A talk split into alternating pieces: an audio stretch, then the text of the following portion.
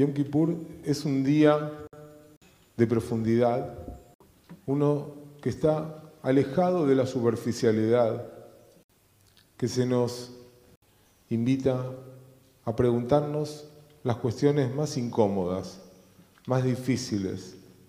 Una de las historias hasídicas más conmovedoras cuenta sobre las últimas horas de la vida del rebe Suye de Anipoli.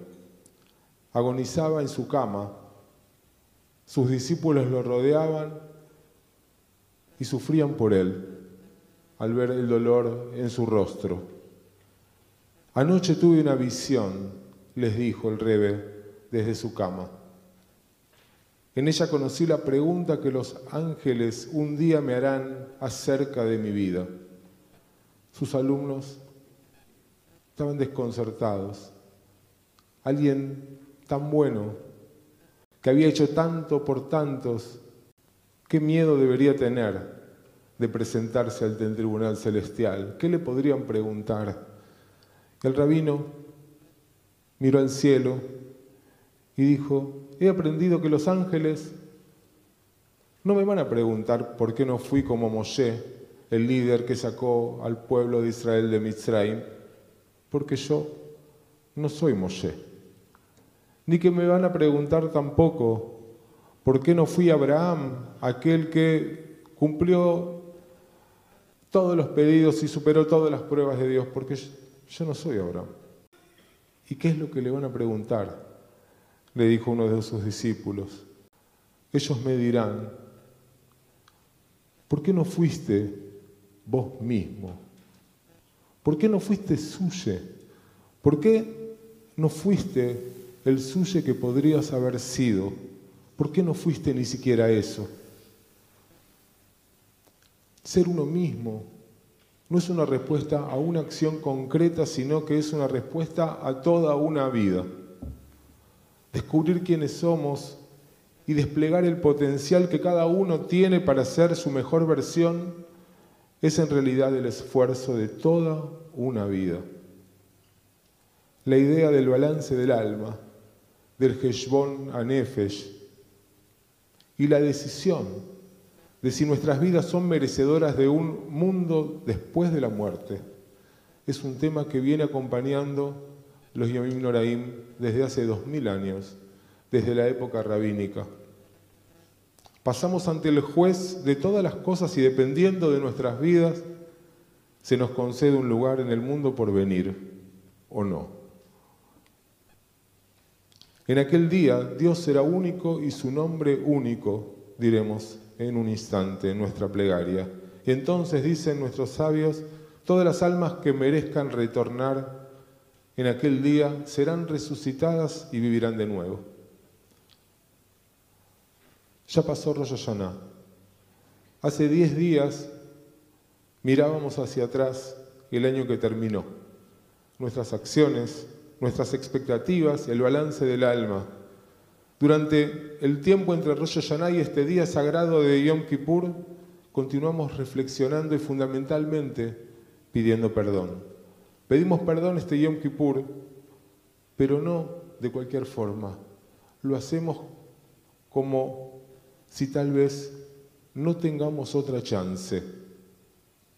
Como si todo acabara en este día.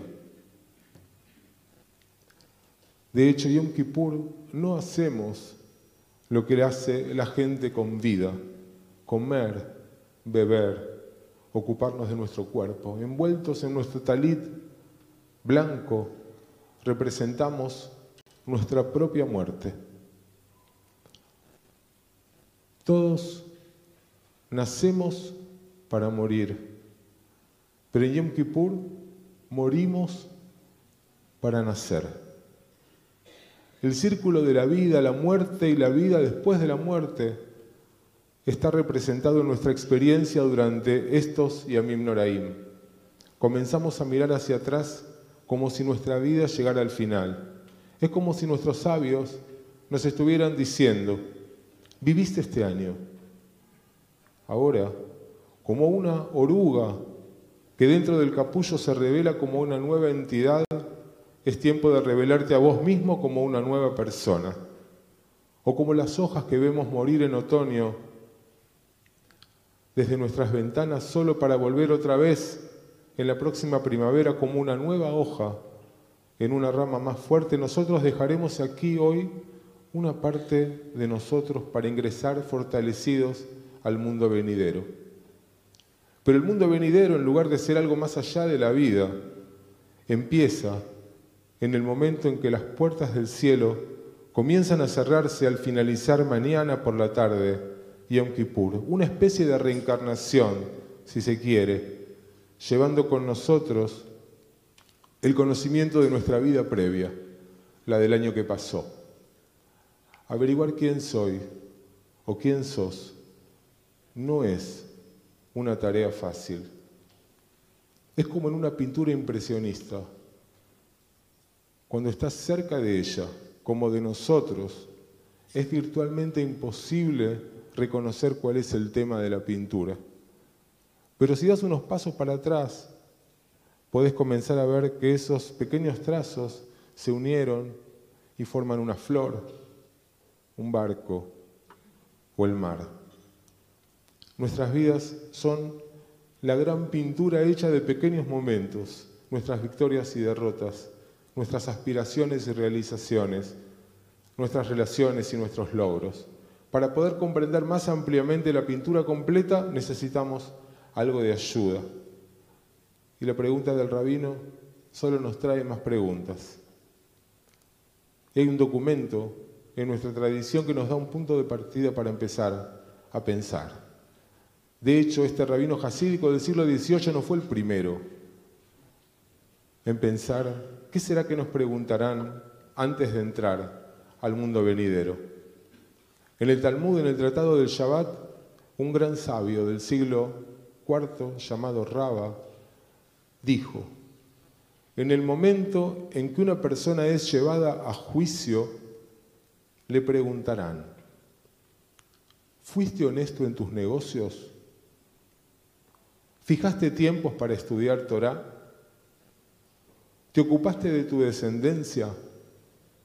¿Anhelaste la salvación? ¿Discutiste con sabiduría? ¿Entendiste lo que se halla por dentro de todo? Y aún así, si el temor a Dios fue su tesoro, sí, si no, no. De acuerdo a Raba, cuando dejemos este mundo, se nos harán estas seis preguntas. Y para él, quien está en condiciones de, responder de manera positiva, seguramente tuvo una vida con significado, una vida importante. ¿Qué preguntas? ¿Le harías vos a otra persona para vivir, para saber si vivió una vida significativa? Para Raba las preguntas eran seis. La primera, si fuiste honesto en tus negocios. No le gustaban los eufemismos a Raba sin abstracciones ni metáforas. La primera pregunta es si fuimos rectos y justos allí donde había tantas posibilidades de no serlo. Si por buscar una ventaja tomamos atajos, mentimos o engañamos. ¿Qué significa si fuiste fiel en tus negocios? Es decir, si al administrar esa riqueza que circunstancialmente se te confió, la forma en que la manejaste fue fiel a tus valores, a prioridades elevadas y justas, y eso significa que no vale todo. Si podemos ser decentes en una arena tan difícil, es bastante probable que podamos también conducirnos honorablemente en las demás. La segunda, ¿fijaste tiempos para estudiar Torah? La pregunta aquí es, si hicimos tiempo para nuestra espiritualidad. El centro de nuestra vida como pueblo desde que nos constituimos hace 3.500 años es la Torah. Es lo que ha nutrido el corazón, el alma y la mente de nuestro pueblo. Ni siquiera se trata de una cuestión de fe en Dios.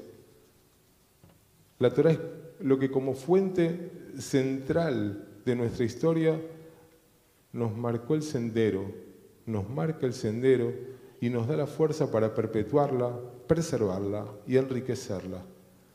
Fijar tiempos para crecer interiormente a partir de valores es convertir en vocación el desarrollar el potencial de lo que podemos llegar a ser. ¿Te ocupaste de tu descendencia?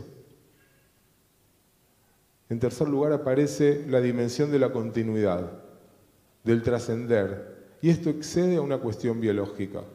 Todos nosotros somos responsables de crear algo duradero, que fluirá a través del tiempo y nutrirá a quienes vengan después de nosotros. ¿Qué estás sembrando? ¿Qué estás sembrando para que otros cosechen? El cuarto interrogante demanda, ¿anhelaste la salvación? La pregunta, si bien está enfocada en los tiempos mesiánicos, podemos ver que el espíritu claramente es enfocarnos en nuestro optimismo. ¿Fuiste optimista? ¿Viste la parte llena del vaso? ¿Te mantuviste positivo? ¿Tuviste la actitud de afirmar la vida y la esperanza a pesar de todo? Los tiempos mejores parece que empiezan cuando uno los desea. ¿Discutiste con sabiduría? Es la pregunta que sigue en la lista. No se trata de evitar las disputas, sino de enfrentarlas con altura. ¿Pilpalta bejojma? Pregunta en hebreo. Pilpul es el método de estudio tradicional judío, la dialéctica, la pregunta, la respuesta, la conversación. Es la forma en la que estudiamos y en la que aprendemos. Y no se trata de tener razón, sino de ser razonables y de argumentar para encontrar preguntas, más preguntas y alguna respuesta. Se trata de salir todos enriquecidos de un debate, no peleados. Cuando discutimos, las palabras, los gestos producen en los demás y en nosotros un impacto que tenemos que mensurar y cuidar. Abraham Yoshua Heschel decía, cuando era joven admiraba a las personas inteligentes. Ahora que soy viejo, admiro a la gente amable. La sexta y última pregunta es clave y tal vez resuma a todas las demás. ¿Entendiste lo que se halla por dentro de todo? Se trata del sentido de la existencia, comprender aquello que está detrás, en el interior de las cosas, ver la esencia, entender qué es principal y qué es accesorio.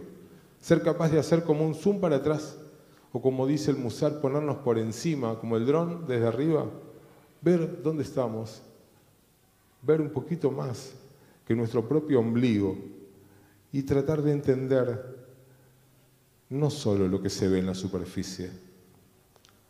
Y al final de todo hay una sentencia enigmática. Dice, y aún así si el temor a Dios fue su tesoro, sí, si no, no. Es enigmática, pero es el centro, el corazón de todas las preguntas. Y dice Pajad que no es temor que uno siente cuando se asusta, sino que habla de un temor reverencial. Dice en el Talmud que cada ser humano que posee entendimiento sin temor al cielo es como un tesorero a quien se le confían las llaves del cofre que está dentro de un palacio pero no las llaves del palacio. El sentimiento de admiración, de asombro por el milagro de la vida y nuestras vidas nos da acceso a acciones que se encuentran en las preguntas. Porque ¿cómo podríamos ser honestos o aprender o amar o tratar de hacer que el mundo sea mejor o estar abiertos al debate o ser conscientes de cada instante sin asombrarnos de todo lo que existe? Quizás perdiste el misterio. Tal vez hace mucho que no haces una pausa para cuestionarte o maravillarte, pero hoy, en el día más sagrado del año, podemos hacer el intento de ver lo que no podemos ver. Tenemos que empezar a abrir los ojos para poder llegar a una mejor comprensión de nuestro lugar en el mundo, del mundo por venir, que es el mundo que comienza en el momento que las puertas del cielo comiencen a cerrarse que seamos inscritos y sellados para un nuevo año en el libro de la vida. Gomar Hatima Tova.